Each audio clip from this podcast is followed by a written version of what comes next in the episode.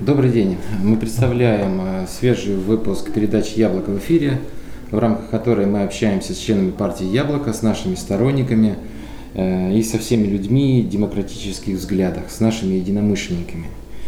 И, как вы знаете, в сентябре этого года в России пройдут выборы в Государственную Думу, а в Вологодской области, как еще в 38 субъектах Российской Федерации, пройдут выборы в Законодательное собрание. Партия «Яблоко» будет обязательно участвовать в этих выборах в каждом регионе и в Вологодской области в том числе.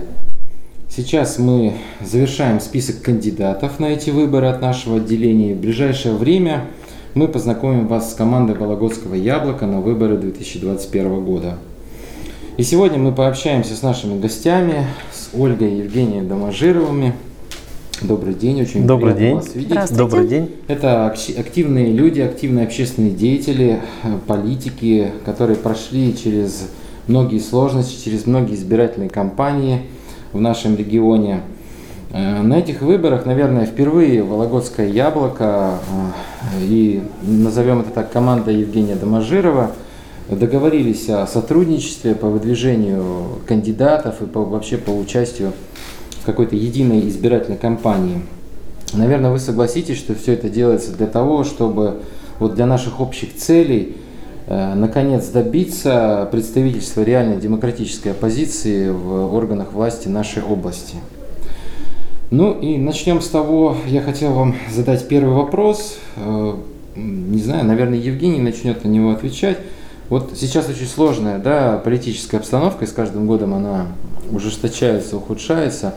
Как вы вообще ее оцениваете? Вот что сейчас вообще происходит в стране и можно ли вообще политикам развиваться в современной России?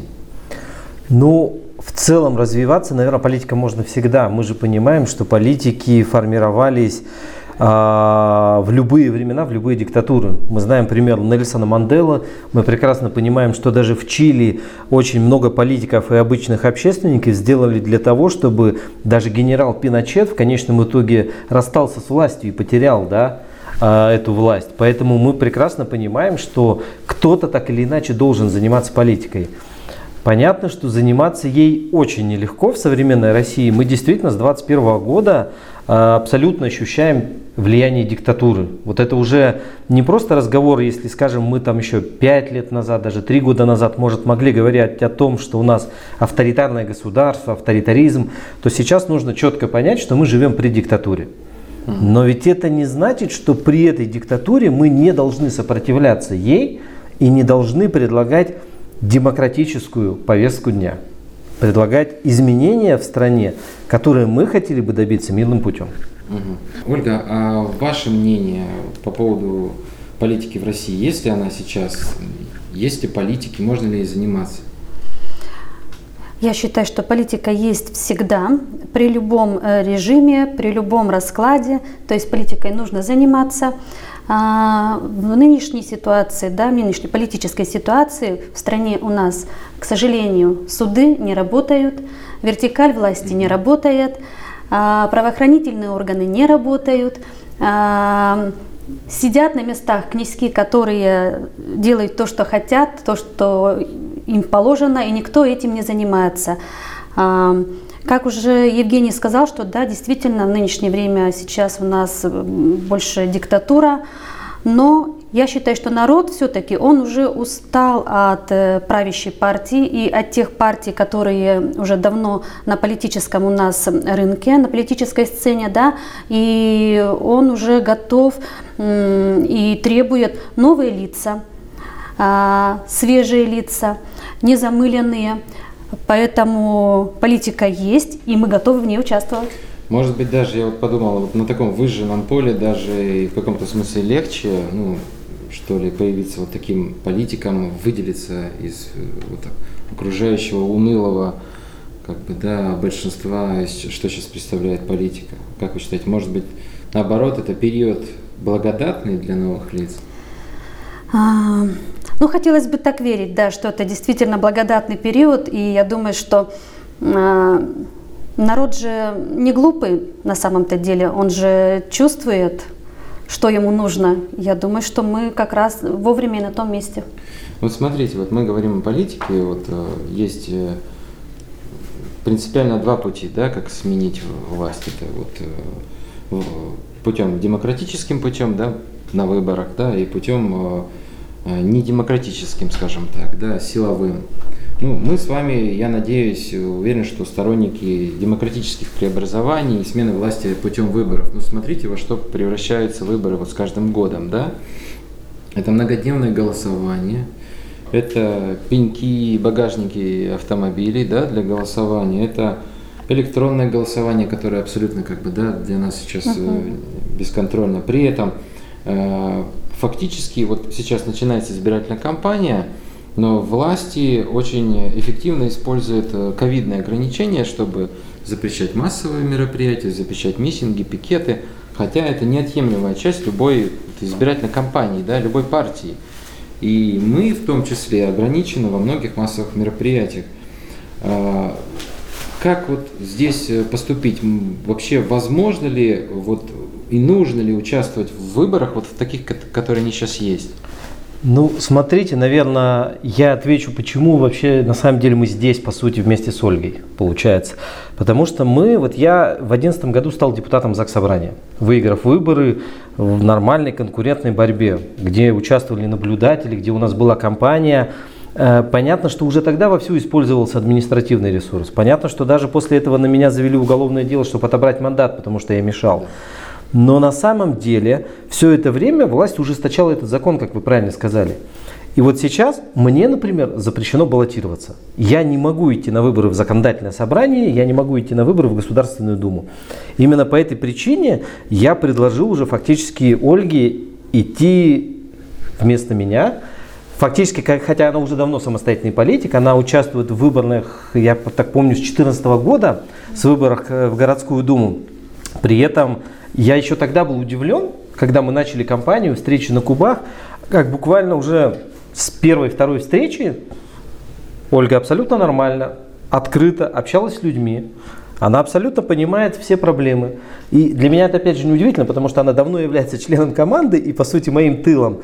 И поэтому я считаю, что ей пора и давно нужно стать самостоятельным политиком, которым она в принципе и является а зачастую пытаюсь прикрыться детьми и отойти на задний план, быть тылом моим. Но вот сейчас пришло время, когда нужно выходить вперед. То есть сейчас очень важно, чтобы были не персоны, а были команды, да, и мы с вами в том числе вот сидим вот здесь для того, чтобы э, объединиться, да, в некое единое, ну, для единых целей, и, и у вас команда. Поэтому э, как вот э, вы видите свою роль, да, вот, на, наверное, для вас все-таки это было ну, как бы сложное решение это, да? У Евгения как бы большой опыт. Э, чувствуете ли вы себя вот членом команды и какую роль вы вот здесь вот для себя видите? Ну, смотрите, конечно же, я чувствую себя членом команды, да. А, мы же не раз ходили на выборы, даже, вот Женя говорил, по 2014 год, мы шли тогда очень большой командой. Mm-hmm. И нас было, там, по-моему, нас человек 7, если я не ошибаюсь. Нет, было 10, даже 7 10. дошли. А, да, 10, да, выдвигали, 7 дошли. Вот, то есть э, чувство команды мне оно знакомо. И естественно, что как бы предложение было очень неожиданное для меня, да. Женя, может быть, правильно сказал, что я прикрываюсь детьми. А, в хорошем смысле. Да, в хорошем смысле, да, потому что у нас их э, пятеро, но на данный момент трое несовершеннолетних, да, из них двое детей-инвалидов. Кстати, хотелось бы сразу сказать, да, развеять какие-то слухи, что пятеро детей все наши, от одного брака и от одного мужа, потому что очень много доходит слухов, поэтому вот сразу развею. Вот. Ну, это отступление было. По поводу команды. Огромное спасибо вам, что вы нам э, предложили такой вот э, вариант командный. Мы его рассмотрели, и нас, в принципе, это все устроило. Да? У нас есть какие-то совместные точки соприкосновения. Вот. А, да, и, не, наверное, я не скрою, да, что вы были единственной партией, которая нам предложила участие в этих выборах. Вот. И, может быть, Женя меня, конечно, поправит. Поэтому очень приятно. И вот этот шанс упустить, я думаю, что нам ну, наверное, я не поправлю, я, может быть, просто добавлю, да, потому что партия «Яблоко» идет на смелый поступок, на который не решились вообще да. другие партии, да, вот. Ну, мы понимаем, да, что партии, которые сейчас находятся в парламенте, они стали абсолютно системными, они боятся за места уже, которые существуют да, в Государственной Думе, в ЗАГС Собрании, и, конечно, они строже выполняют, э, строго выполняют э, поручения администрации президента или, например, там, департамента внутренней политики. Поэтому, да, действительно, я благодарен Яблоку за то, что вот есть возможность выдвинуться.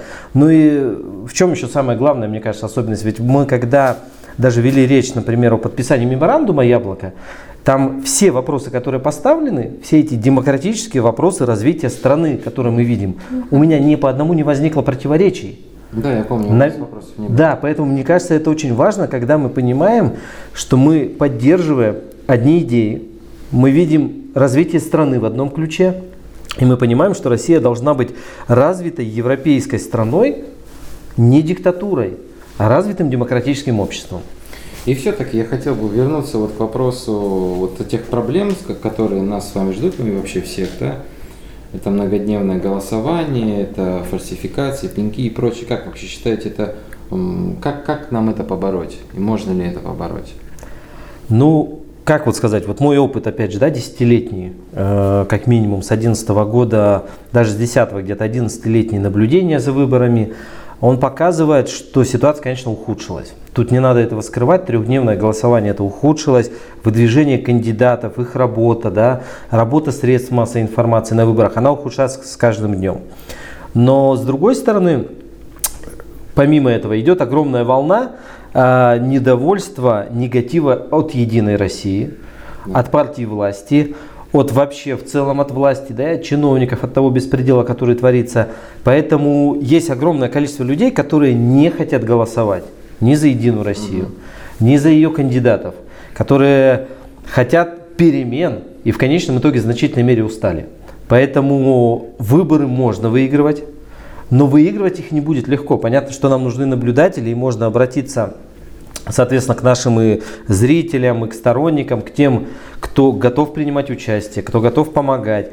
Нам нужны будут люди для того, чтобы сохранить результат. Мы прекрасно понимаем, что у партии власти нет возможности выигрывать эти выборы, но мы прекрасно знаем, что у них есть огромное желание их фальсифицировать. Угу. И вот именно с этим нужно и можно бороться.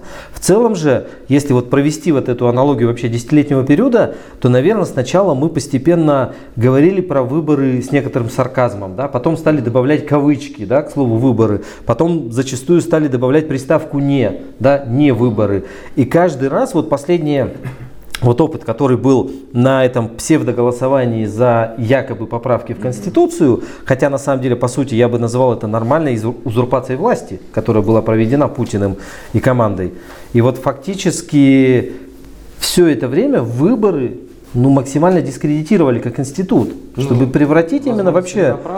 Нет, мне кажется, это делается целенаправленно. Чтобы оппозиция не ходила на выборы, а они приводили своих. Да, но с другой стороны, ведь э, сейчас уже идет практически полная потеря легитимности этой власти. Вот сейчас, например, да, разворачивают дело ФБК так называемые, и хотят внести в закон изменения о выборах, что якобы все, кто в предыдущие три года, то есть задним числом сделать закон, хотя бы как-то участвовал в штабах Навального или где-то делал, и, и даже сейчас еще расширяют закон вторыми, э, вторым чтением, поправками внесли, что вообще даже кто условно репостил что-то у себя на страничке, просто представьте, там вы должны прошерстить за 10 лет, задним числом вам тоже можно запретить. Но ведь если в первом случае даже до поправок речь шла о десятках тысяч, например, людей, ну кто были активными сторонниками, волонтерами штабов, сейчас-то речь идет уже о миллионах. Ну, потому что так или иначе огромное количество людей смотрели, например, про дворец Путина или смотрели расследование про чаек еще там 5-6 лет назад и поддерживали Навального рублем даже. Или, например, делали репост, потому что этот фильм их вдохновил, и они действительно были возмущены тем, что творится. Ведь там фильму «Он вам не Димон» 4 года исполнилось.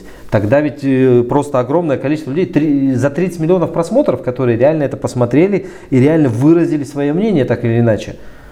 Этих людей пытаются лишить политического представительства, возможности участия. И ведь это говорит о том, что власть все больше узурпируется. Да? То есть, ну, с одной стороны, что еще ожидать от диктатуры, с другой стороны, еще раз говорю, мы должны активно этому сопротивляться. Ну, здесь я полностью согласен. Давайте тогда перейдем непосредственно к э, вопросам к Ольге, да, как к э, потенциальному кандидату.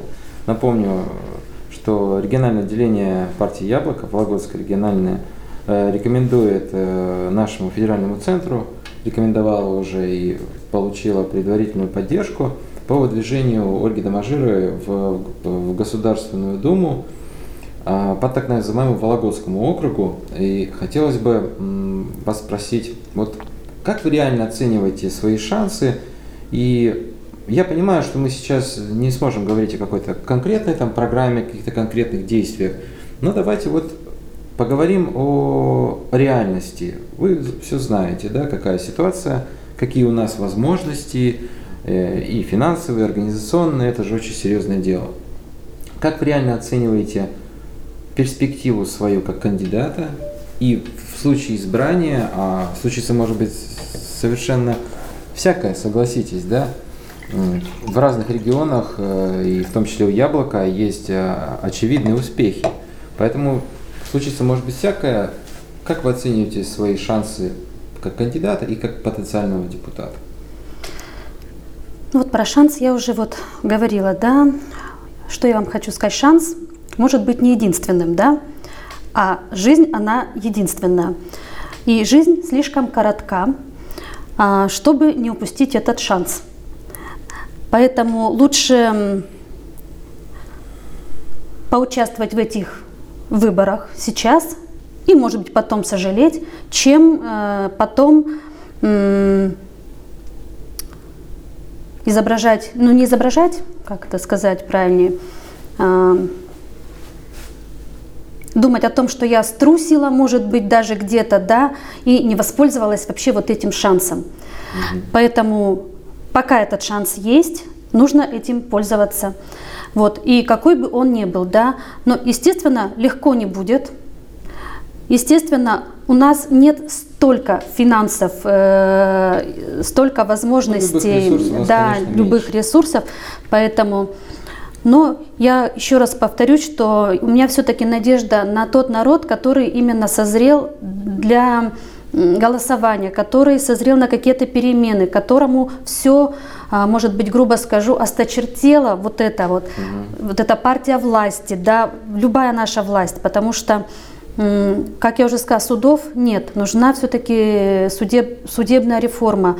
Это заметно даже по нашей семье. Это вот на нашем опыте очень ощущается, что суды несправедливы. И это даже не касается каких-то политических ведь вот моментов. Mm-hmm. Да? Люди же приходят в суды, решают абсолютно другие проблемы. А у нас что получается? Большинство приговоров, они обвинительные. Люди не могут найти справедливости в судах. Правоохранительные органы не работают. А, поэтому вот если бы как рассматривалась моя программа, да, на федеральном вот уровне, да, в качестве э, депутата Государственной Думы, то это, может быть, было бы вот э, одним из основных пунктов, да, все-таки э, судебная реформа.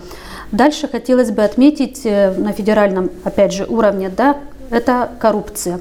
А, вот смотрите, у нас же строительство дорог, да, а, благоустройство территорий, а, ремонт школ или там строительство школ, садов, да, а, поставка медицинского оборудования. Это же все же бюджетные деньги у нас идут через систему госзакупок. Угу. И именно здесь совершаются самые различные какие-то махинации, злоупотребления именно на госзакупках же, да, за счет того, что, да, какие-то, это и завышение цены, да, на госзакупках, это имитация каких-то конкурсов, это и откаты да, за то, чтобы поучаствовать. Это приближенные к определенным чиновникам лица. То есть вот хочется все-таки да, добиться, чтобы э, были какие-то расследования, были какие-то дела, были наказаны вот эти виновные лица. Да? У нас же зачастую даже дела не заводятся по госзакупкам. Э, дальше вот, да, то, что хочется отметить, как это вы уже сказали, это выборы, да, выборы. Вот я все-таки за отмену вот этого трехдневного голосования. Я за отмену электронного голосования. Ну, пока мы к этому явно не готовы, этому не доверяем. Ну, опять же, да, вот э, сложно говорить, я же вот не волшебник, да, и у меня нет волшебной палочки. Вот придя в Государственную Думу, я же не могу, не могу махнуть волшебной палочкой, и на следующий день все вот так вот станет, отменится. Я просто сейчас высказываю свою точку зрения, да, и какие принципы я поддерживаю, да, и эти принципы я буду озвучивать, да, возможно, будут какие-то сторонники нашего видения, да, и поддержат. Я, может, не единственная такая буду, хотя вот многие, например, меня спрашивают, а что ты сделаешь одна? Я говорю, ну понятно, что а, один в поле, мне говорят, не воин, я говорю, да, конечно, не воин, но если говорю, мы все будем сидеть на диванах, не ходить на выборы, ничего не делать, а, то понятно, что ничего нигде не, не сдвинется с места. Поэтому нужно как-то все равно проявлять какую-то свою гражданскую позицию и участвовать хотя бы в каких-то элементарных э, моментах политической жизни. Вы знаете, Ольга, мне вспоминается вот фраза Бориса Немцова, да, когда он ответил, когда его спрашивают журналисты, а какая ваша программа? Он говорит, не врать. Его спрашивают, и все? Он говорит, а что еще нужно? Казалось бы, простая фраза, но на всех э, уровнях власти, в любом представительном органе власти нужны просто порядочные люди, на мой взгляд. Да. Пусть и лю, любой, любой порядочный человек не пропустит э, как, даже на бытовом уровне как, каких-то злоупотреблений.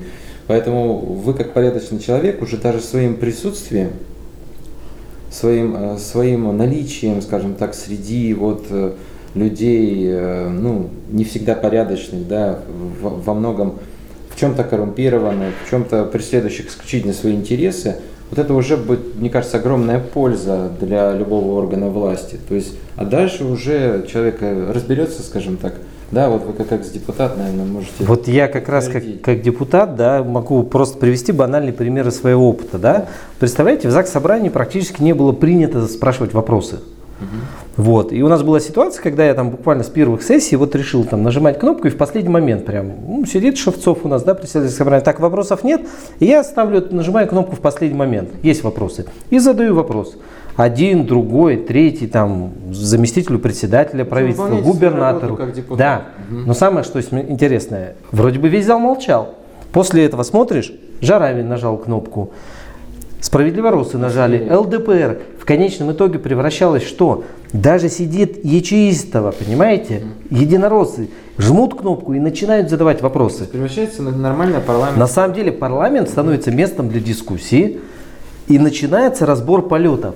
И вопросы становятся все жестче и жестче. То есть на самом деле вот нормальный депутат может просто, а, просто заводить весь этот процесс, б, он на самом деле еще будет получать трибуну глаз народа. Да. То есть он будет доносить это мнение. А это очень важно, потому что зачастую даже единороссы, которые там голосуют у себя на фракции по решению фракции, они же выходят потом и начинают кулуарно обсуждать. И вот если между собой они говорят, ну ведь смотрите, ну Доможиров же был прав в принципе-то. И действительно в следующий раз у них какое-то зерно сомнения – Понятно, что их очень сложно поменять, переубедить, но ведь пытаться это нужно сделать. И пример – это очень важно. Поэтому я считаю, что хороший депутат – это как раз как минимум это вот, порядочный глаз человек. народа, да, это, это просто это необходимость наличия. Да. Достаточно да. и много. Вот. А что касается, например, ну, трудностей выборов. Ну, давайте вот я еще раз обращусь к нашим зрителям. Мы сейчас находимся еще в такой предвыборный период. Э, мы, например, знаем, что пока еще там в значительной мере ограничения закона объявление о выборах не действует. Вот у меня предложение, дорогие друзья, сейчас вы можете спокойно поделиться этим видео у себя в ВКонтакте, на странице, в Твиттере, в Фейсбуке. Пожалуйста, сделайте это. Именно сейчас уже мы начинаем эту кампанию и поддержите выдвижение Ольги кандидатом в депутаты Госдумы, ее кампанию, э, принимайте в ней участие уже сейчас, и тогда мы вместе с вами, вместе с Яблоком выиграем эти выборы, потому что мы уже сейчас начнем прикладывать к этому значительные усилия. И еще раз говорю, сейчас нам гораздо проще в довыборный период все-таки этим заниматься. Согласен. Ольга, наверное, не все э, знакомы с вами как бы детально, да, а, как вот э, с человеком, но я, насколько я знаю, у вас вообще очень богатый жизненный опыт, у вас хорошее образование. Вот расскажите об этом чуть подробнее. Ну да, находясь э, в тени мужа активиста и политика, да, больше, наверное, знает Евгения обо мне так немножко, э, как-то так э, мало чего известно. Вот, поэтому хочу сказать, что я замужем с 93 -го года. Это уже на данный момент получается почти 28 с половиной лет. Брак один единственный. В браке у нас пятеро детей. А, вот. А, я всю жизнь проработала в системе образования. Да? То есть начинала я в детском саду с младшего воспитателя, и, или как это может даже раньше называлось нянечка. Вот я 7 лет проработала в детском саду. И дальше я закончила техникум по специальности бухгалтерский учет и аудит. Я закончила институт, у меня высшее экономическое образование. А, я работала в управлении образования города Вологда. Дальше мой путь трудовой деятельности продолжился в департаменте образования Вологодской области, да, но в 2012 году у нас родились э, дочери, двойняшки а, с синдромом Дауна. Mm-hmm. И, к сожалению, я должна не то, что должна, а вынуждена была прервать свой, свою трудовую деятельность, да, и Ну и заняться семьей. Заняться, да, заняться именно заняться уходом семьей, детьми, младшими дочерьми. Вот. В чем я очень преуспела. Mm-hmm. Вот.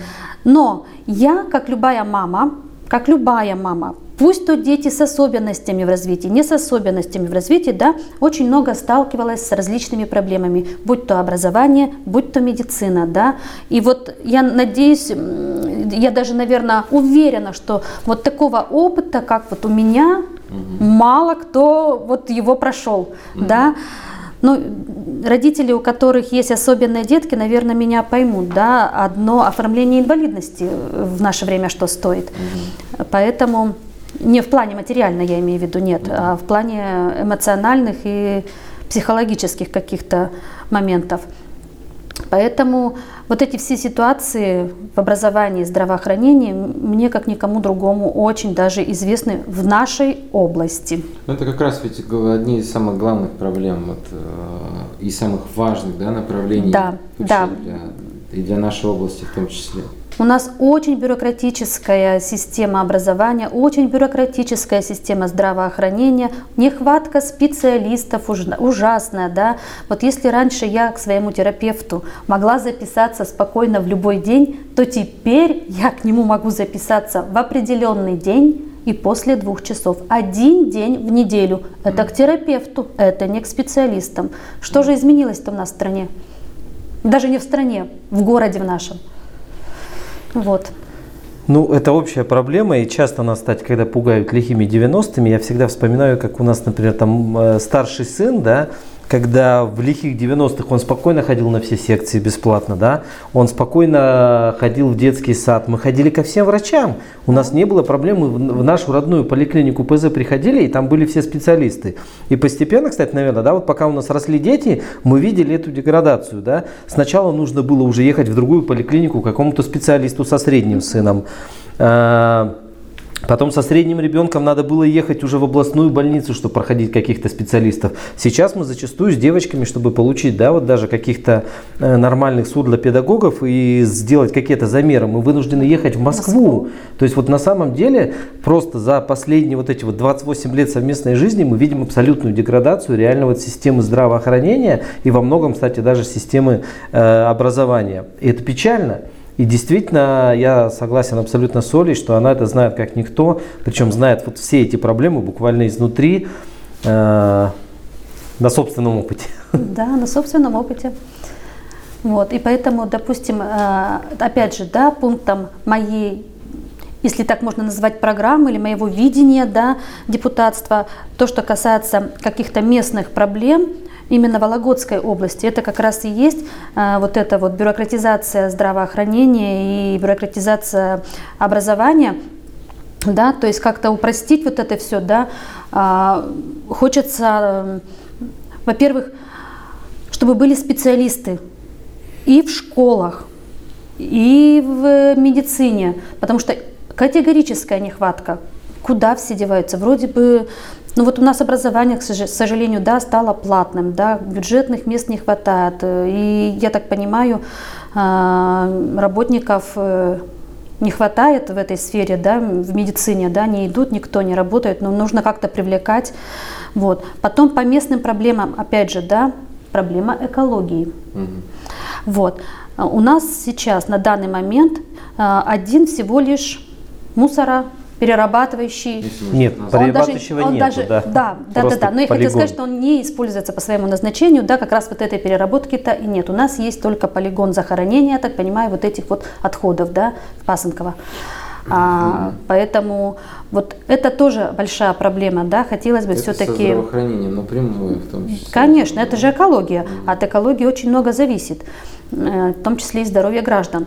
И я думаю, что эта проблема не только касается Вологды, это проблема всей области, да. Недавно же у нас э, э, по- проблема поднималась и в Великом Устюге, да, по Ну, поводу... Тарного, за- Великий Устюг, Тарного, да, Великий Устюг, да, что вот да, они там с отходами. Поэтому сортировка, переработка мусора – это вот все равно такая вот одна из важнейших все-таки задач и проблем нашей области. Э, Ольга, ну, наверное, вы в каком-то смысле участвовали в той работе, которой Евгений занимался. Евгений э, во многом известен э, как человек, который активно препятствует незаконной застройке, э, точечной застройке городской, ну вообще беспределу, да, который во многом наши власти творят в Вологде. Вот как вы видите решение этой проблемы? Я бы, наверное, может, пока Ольга скажет, даже скажу, не только знает эти проблемы. Э, Последние 20 дней, вот, например, там апрель-май, когда я находился под арестом, она фактически ввела всю эту работу. Да? Вот сейчас мы боремся с несколькими точечными застройками, и действительно Ольга вела эту работу, потому что я находился в спецприемнике. Да, Ужас. э, Даже приходится да, замещать иногда Евгения Валерьевича в данных э, вопросах. Вот. Поэтому действительно, вот я бы, если бы я была депутатом Государственной Думы, я все-таки бы запретила вообще раз и навсегда, вс- как это говорил наш губернатор, раз и навсегда запретила бы все точечные застройки. все-таки нужно оставить зеленые зоны, чтобы они были. И мы все знаем с детства, со школьной скамьи, что все растения, травы, деревья, они являются легкими нашей планеты. И это опять же ведет к нашему здоровью. Вот. И вот я не сторонница точечных застроек. Места хватает. места, по-моему, очень хватает. Места хватает, можно где-то строить. Да, кто-то экономит, кто-то складывает в карман, видимо. Поэтому это вот, возвращаясь к теме коррупции, да. Поэтому я за отмену точечной застройки, я за сохранение зеленых зон, я за сохранение исторических и культурных объектов, а не за их уничтожение. Вот. А то в последнее время у нас э, очень часто горят наши исторические здания. Да.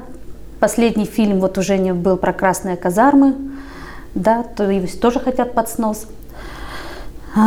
все, что вот наше такое родное, то, что вот культурное, то, что нужно беречь, мы все это уничтожаем. Вообще Вологда, ну, возможно, вы согласитесь, с каждым годом все теряет какой-то свой вот этот Исторический вот облик. Открыточный, да, вот исторический облик. Это да. Набережная минус, Да. э, деревянное зодчество у нас горит, все у нас асфальтируется и так далее. И Вологда превращается, ну вот смешивается с абсолютно другими, со всеми остальными городами. Да, и здесь ведь почему очень важно, еще раз обращаясь к тем же зрителям, вот этот момент как раз, э, почему нужен нормальный депутат, депутат, который будет представлять ваши интересы. Вот даже сейчас вот эта проблема на окружном и Ленинградской, где идет точная застройка, причем самая настоящая точная застройка, там фактически вылезают за участки. И ведь где депутаты Единой России, которые перед выборами 2019 года там обещали жителям очень много, они просто пропали. Вот где сейчас? Там не видно ни депутата городской думы Земчихина и Чуранова, там не видно депутатов Заксобрания, там не видно депутатов Государственной Думы. В реальности нет тех депутатов, которые должны были быть там, даже вместо Доможирова. И по сути дела, представляя интересы жителей, остановить эту точную застройку. И в этом плане депутат Государственной Думы, который будет готов с уровня депутата Государственной Думы послать запрос в Генпрокуратуру, на который уже нельзя проигнорировать. Это ведь не просто активисты, которые послали Да. Какой-то запрос э, из Вологды и все. Это депутат Государственной Думы, где действительно он бы мог оказывать огромную помощь для решения именно даже местных проблем и Вологды, и Вологодской области, условно Тарнакского района или там Великого Устюга. Это очень важно. Вот э, тоже сейчас вспомнил. Но смотрите, мы с вами говорим о важных вещах, но одновременно с этим э, кандидаты в депутаты, ну в частности в законодательное собрание от партии власти, чем это не занимается? Мы это называем, вот вкручивают лампочки, фактически чинят там э, мебель, э, ну то есть той работой, которая со, никак не соответствует статусу депутата ни городской, ни областной э, Да. дум- думы. да. Нанимают аниматоров для детей, устраивают есть им праздники. с- Совершенно. А когда вопрос доходит до принципиальных вещей, это вопрос о обнуления, да, по праву. Конституции, это когда мусорная реформа, это повышение пенсионного возраста. Вот, вот до этих вот принципиальных вопросов, отмена прямых выборов э, мэра города Вологды. Вот Яблоко инициировало несколько лет назад э, возврат прямых выборов мэра. Ни один из действующих депутатов в законодательном собрании нас не поддержал. То есть вот я обращаюсь опять же к нашим э, зрителям, делайте выводы, не ловитесь на вот эти уловки, когда вам обещают, там, не знаю, э, там сахар привезти, там, или там тумбочку вам прикрутить, это вся, это, это вот мелочевка, лишь э, ширма, за которой абсолютно ничего не стоит. Депутаты должны заниматься совершенно другими вопросами. Именно за это, из-за этого им платят деньги, именно для этого их там избирали. Вот. э, согла- Согласен, да? что И это ведь нужно понимать, что политика. власть зачастую называется не только законодательной, а и представительной. Да. И как раз представлять интересы простого человека не здесь и сейчас, сегодня за полгода бегая, вот как вы правильно говорите, вкручивая лампочки или что-то там где-то, особенно там разнося сейчас подачки, да, а как раз системно заниматься отстаиванием интереса, распределением бюджетных средств. Да.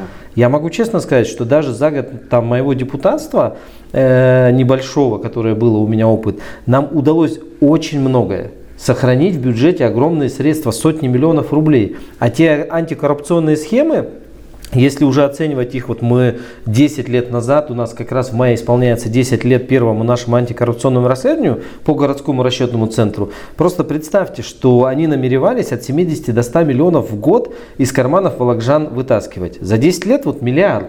По сути, мы сохранили миллиард в карманах То волокжан. есть одно дело 100 бабушкам там, помочь крутить лампочку в подъезде, другое дело там э, миллиарды сэкономить и сделать поликлинику, например. Ну, в реальности, да, эти деньги да? сохранить Вот чем за- за- и направить. Ну, еще и правильно направить надо Да. на, на расходы. Вот. Я думаю, вы как многодетная мать постоянно, ну, как обычная женщина, ходите по магазинам. Я вот каждый день шокирую, меня шокируют цены, просто что с ними происходит. Я с ужасом понимаю, что я, ну, как человек работающий, как бы, да, э, ну, пока могу еще это себе позволить, а как выживают, например, пенсионеры и бюджетники, э, воспитатели в детском саду, да, э, как вы в свое время, с минимальной, вот, с небольшой зарплатой по региону, цены растут, параллельно с этим люди беднеют, э, налоги растут, и я думаю, что во многом это не вина бизнеса, это не э, жадность бизнеса, малого бизнеса, производителей. Потому что э, я знаю действительно статистику на эту тему, и повышается все. НДС 20%, Платон, да, Э, значит, э, топливо. Повышается доллар, а значит расходные материалы. У нас же очень много импортных материалов. Повышается очень сильно себестоимость. В результате повышаются цены в магазинах, а инфляция растет, а зарплаты не растут. В результате бедность, назовем это простыми словами. Вот э, как вы видите вот выход из этого кризиса? Я понимаю, что это, э, я понимаю, что это как бы ну, вот сложно, наверное, но все-таки вот какие-то векторы направления Вот, можете Дмитрий, вы думаете, что у нас э, народ э, нищает, да, а вот э, Росстат думает по-другому. Он думает, что у нас зарплаты у народа увеличиваются, да. Я вам могу сказать, что по данным Росстата средняя зарплата по Вологодской области составляет 42 700 с копейками рублей. 42 700. Вот мне бы хотелось, конечно, спросить у жителей Вологодской области, а, кто из вас получает такую зарплату? Скажите, это воспитательница в детском саду, Да, а я общаюсь и с воспитателями, и с учителями, и с медицинскими работниками. Так вот, понимаете, таких зарплат у нас нет. Вот, и поэтому, да, а МРОД наша, да, это минимальный размер оплаты труда, у нас 12 тысяч 130 рублей, если я не ошибаюсь, на данный вот момент, да. Так вот, мне бы хотелось, конечно, чтобы МРОД был значительно увеличен. И я думаю, это возможно сделать, потому что э, если нашу экономику привести в порядок, если у нас будут хорошо работать суды, если снизить налоги малому бизнесу, э, если упростить малому бизнесу отчетность, экономику можно укрепить, да, создать хорошую, качественную, здоровую конкуренцию среди бизнеса. Поэтому все можно сделать. МРОД можно э, поднять, можно увеличить зарплаты э, и добиться вот э, тех майских указов, указов, о которых говорит наш президент. Но они же не выполняются. И при этом, наверное, мы добавим, что поднимать все это с депутатского уровня, конечно же, гораздо нужнее и проще, особенно с уровня депутата Государственной Думы. И ведь надо понимать, что Почему у нас загибается бизнес? Потому что у нас в той же области хороший пример Северсталь, которая получает огромные э, льготы по, опять же, местным налогам. И даже было исследование, причем нашего Вологодского центра, Ильин, сделал исследование, что в период с 2009 года по 2019, я так помню, оценивалось 10 лет, примерно 46 миллиардов за счет вот этих консолидированных налоговых групп получили льготы именно э, металлурги. Получается, что недавно купленная яхта, например, того же Мордашова за 37 миллиардов, по сути дела, куплены как раз на э, льготы по областным налогам. А я вам могу сказать, что даже с уровня депутата ЗАГС Собрания, когда был кризис 8, 9, 10 года, э, я, например, первое, что пришел, выяснил, что оказывается 300 миллионов выделяли на команду хоккейную «Северсталь», выделяли из областного бюджета. Первое, что я сказал, а как бы вам вообще не стыдно, грубо говоря, вот там Алексей Александрович, Олег Александрович, да, а, не стыдно ли вам, что команду Северсталь содержит область при таких доходах, при таких доходах Северстали, да? И вы знаете, практически сразу же эти вопросы были рассмотрены на сессии и отменены. Угу. И Северсталь вернулась на содержание Мордашова. Получается, любой депутат, даже подняв просто этот вопрос, задав этот болезненный вопрос, озвучив его, может добиться результата. И по сути здесь не требуется никаких-то энциклопедических знаний в экономике, там, в юриспруденции. Просто человек адекватный, рациональный, порядочный, он это видит и инициирует вопросы, выводит это в общее внимание, с трибуны объявляет и... И добивается результата, да. Поэтому еще раз, зачастую порядочный, хороший депутат может принести гораздо больше пользы, и он не один в поле воин. Потому что как раз за ним команда, стоит, за ним не просто стоит команда, за ним стоят, на самом деле, еще раз говорю, люди. Люди, которые придут на избирательные участки, люди, которые выберут, люди, которые поддерживают то, что он делает. И это очень важно. Ну и плюс, я надеюсь, Ольга Евгеньевна будет неплохой помощник депутата.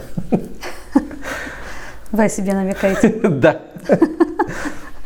Да, э, несмотря на все сложности, о которых мы вот сегодня с вами поговорили, участие в выборах это, пожалуй, вот единственный инструмент э, влияния на власть, который у нас еще остался, э, которого нас еще не лишили. И поэтому для того, чтобы начались изменения не точечные по всей стране, мы, каждый из нас вот должен принимать участие в выборах и голосовать именно за реальных оппозиционных кандидатов, которых предлагает партия Яблоко. И надо сказать, что в последние годы у Яблока ведь есть серьезные успехи. Возможно, вы слышали об успехах э, в Московском регионе, в Санкт-Петербурге, Псковской области. Это говорит о том, что вот эта вот э, монолитная система власти, она только с виду э, непробиваемая она в определенный момент дает сбой, и даже можно в ней побеждать, главное нам с вами не опускать руки. Поэтому я сегодня э, очень благодарю наших гостей за участие. Спасибо вам большое, было очень интересно. Спасибо вам. А для наших э, зрителей я приглашаю вас в следующий эфир. Задавайте свои вопросы, пишите комментарии. Мы очень будем благодарны, если вы сделаете репосты в свои социальные сети, поддерживайте Яблоко, поддерживайте независимых кандидатов, все у нас получится. До новых встреч!